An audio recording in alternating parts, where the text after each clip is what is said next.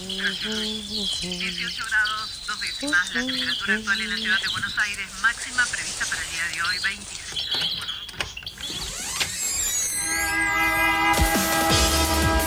No tenemos agua, se nos corta la luz, no vivimos dignamente. Ninguna respuesta. que los vecinos de Buenos Aires vivan en una mejor ciudad. Trabajadores desocupados. Estamos en el Ministerio de Desarrollo Social de la Ciudad de Buenos Iban a Aires. hacer unas, unas una torres que denominan alto. Ustedes vivan en una mejor ciudad. Que los vecinos de Buenos Aires vivan en una mejor Ninguna ciudad. respuesta. Esto pasa en Buenos Aires.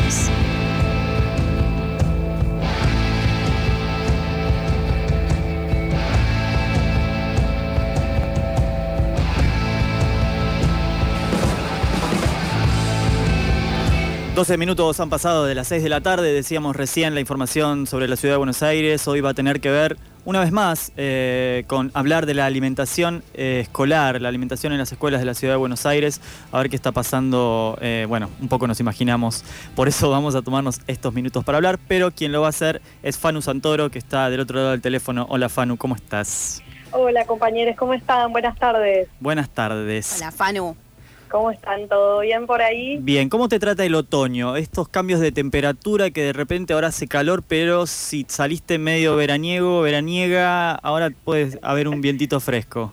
Y hoy estoy feliz con esa temperatura, pero ya empezando a sufrir lo que será el otoño porque soy team verano. Ah, que, ah, ah, ah, sos de esas. Yo sí, soy sí, team sí, verano, por siempre verano o, o primavera, aunque sea.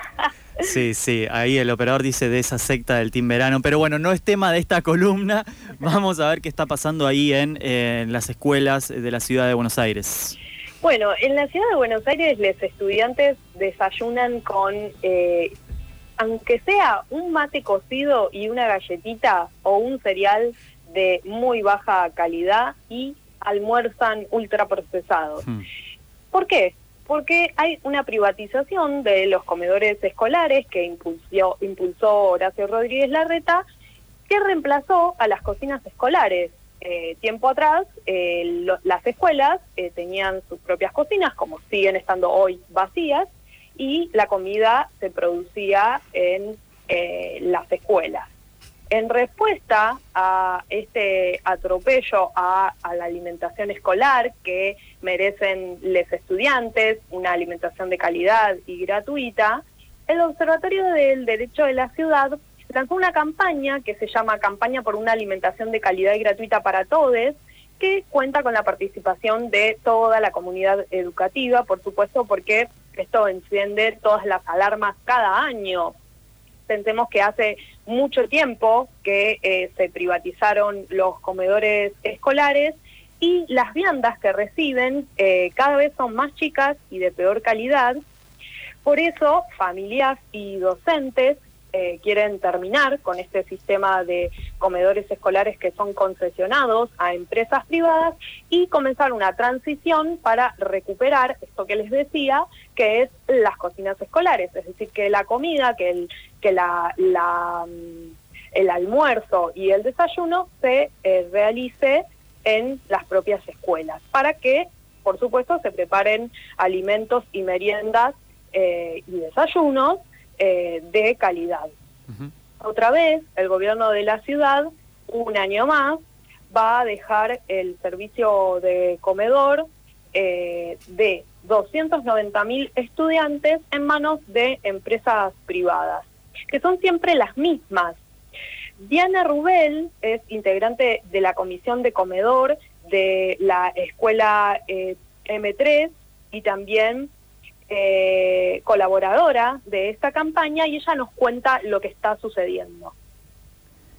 El negociado eh, de la comida en las escuelas es que muy pocas empresas pueden acceder a la licitación por el precio de los pliegos. Son siempre las mismas empresas las que participan, son menos de 20 empresas que hace años vienen participando y con un presupuesto de 12 mil millones de pesos en las escuelas, con ese gran presupuesto, la comida no es de buena calidad. Se, ten- tendió a los procesados, los menúes que figuran son cada vez menos caseros y además se redujeron las cantidades y se eliminaron ingredientes. Por ejemplo, en las guarniciones o eh, se redujo el pan. De estas empresas, eh, hay una que se llama Lamerich SRL, que en la primera y la única semana presencial que tuvo el 2020, antes de que comience la pandemia, nada más y nada menos intoxicó a más de 100 estudiantes de seis escuelas donde eh, esta empresa provee el alimento, entre comillas, entre muchas comillas, ¿no? Porque imagínense lo que es esa comida. Eh, entonces, detrás hay un negociado de más de 50 millones de pesos que siempre tiene ganadores anticipados y siempre pierden los estudiantes. ¿Qué pasa en las escuelas? ¿Qué reciben los estudiantes? Tortillitas de verdura sin verdura, medallones de pescado eh, con más almidón que proteínas, productos ultraprocesados para bebés de un año, que sabemos que para nada es recomendable. Y estos son algunas de, eh, de los resultados a los que llegaron las cooperadoras y las comunidades educativas de las escuelas cuando comenzaron a fiscalizar eh, el servicio de los comedores escolares, que es algo que está instalado en la ciudad desde hace más de 30 años. Esto no es nuevo. Diana tiene más información con respecto a este tema, la escuchamos. Hay eh, como toda una baja en la calidad, gradual, año a año, eh, en forma permanente, con, eh, contando con un gran presupuesto. Entonces, bueno, ahí hay un negociado en donde el gobierno de la ciudad este, no controla ni se preocupa de que las mismas condiciones que fijó en el pliego de licitación se cumplan y permite eh, que las chicas reciban una comida de muy mala calidad. Bueno, como primera acción eh, de esta campaña están juntando firmas para comenzar una acción judicial. Pueden sumarse a la campaña entrando a www.observatoriociudad.org y ahí pueden firmar. Eh, porque es muy importante que se difunda esto. Eh, sabemos que hay un cerco mediático muy grande con respecto a las acciones del gobierno de la que lleva adelante el gobierno de la ciudad y el cerco mediático que eh, gira alrededor a Horacio Rodríguez Larreta. Tenemos las palabras de la licenciada en nutrición Miriam Gorban, que es una gran referente de la soberanía alimentaria que por supuesto también reflexiona sobre esta problemática. La escuchamos.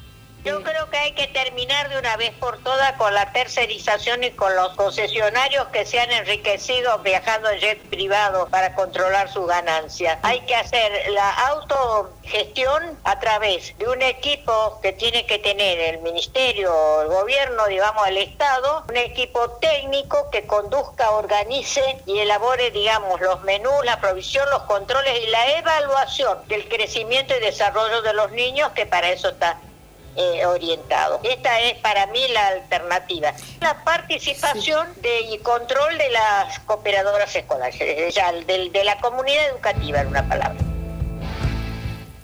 Bueno, la campaña además tiene distintas propuestas.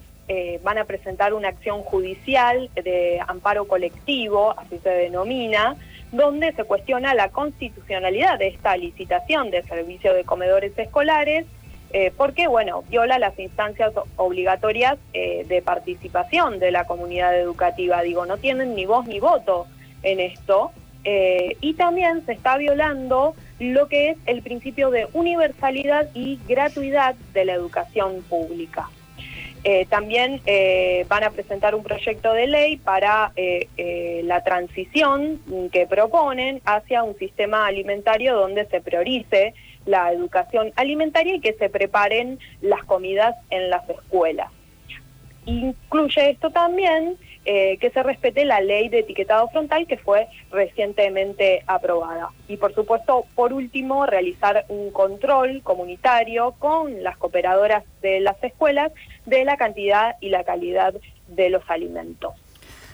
Ojalá ese proyecto pueda seguir adelante, ¿no? Es algo bastante elemental si uno lo piensa que la alimentación eh, tan, tan pegada, tan cercana al derecho a la educación, esa alimentación que tiene que ser saludable en las escuelas, que esté eh, en función justamente de garantizar ese derecho y no de garantizar las ganancias de las empresas que eh, se pueden presentar y que terminan ganando y adjudicándose esas licitaciones. Eh, invitamos a cualquiera que tenga la posibilidad, que tenga a sus niñas en primaria, seguramente ya lo han visto, que vean, traten de abrir uno de esos me- medallones a ver si pueden identificar. No les digo qué animal es, si es el eh, si es el medallón de pescado o es el de verdura, porque puede que tengan el mismo olor y, y el mismo gusto a alimentos procesados. Eh, a- y además, o, eh, es, esto que decís es muy importante porque no solo que es comida de mala calidad, sino que no, es- no es sabrosa, no es rica, es eh, basura. En pura. absoluto. O los fideos que están llegando ahora en los comedores, que son esos fideos que están crudos y desarmados. Que, que están. Bueno, en fin. O sea, Eh, cuando mi amiga que me dice mi nena no quiere comer en el comedor, eh, no le tengo que decir que deje de cumplir los caprichos. No, no, es. O sea, es- realmente, Tal cual. tiene. realmente es feo lo que están comiendo. Fanu eh, Santoro con el informe de la Ciudad de Buenos Aires. Si no escucharon el informe de esta semana, lo pueden encontrar en eh, arroba revancha random, nuestras redes sociales. Si no escucharon, por ejemplo, el de la semana pasada, en el que hablamos del Palacio Ceci, eh, les recordamos que este sábado 9 de abril es eh, una movilización de esta comunidad que está reclamando por el Palacio Ceci de 17 a 21 en arroba Palacio Ceci. En Instagram pueden seguir ahí eh, todas las actividades que propone la comunidad educativa para eh, defender este palacio del que hablábamos la semana pasada y le vamos a seguir dando continuidad a todos estos temas que, como sabemos, no se van a ir de un momento para el otro porque la, la cuestión en ciudad viene así de- para rato, así que vamos a estar siguiendo con estos informes semana a semana. Fano, una cosa más. Sí. ¿Escuchaste lo nuevo de Rosalía? Eh, sí, el otro día fui a una fiesta muy divertida y me bailé una de sus canciones nuevas que no sabía que era un nuevo disco. Bueno, nos quedamos escuchando Chiquin Teriñaki de Rosalía y nos escuchamos la semana que viene, Fanu. Un abrazo grande.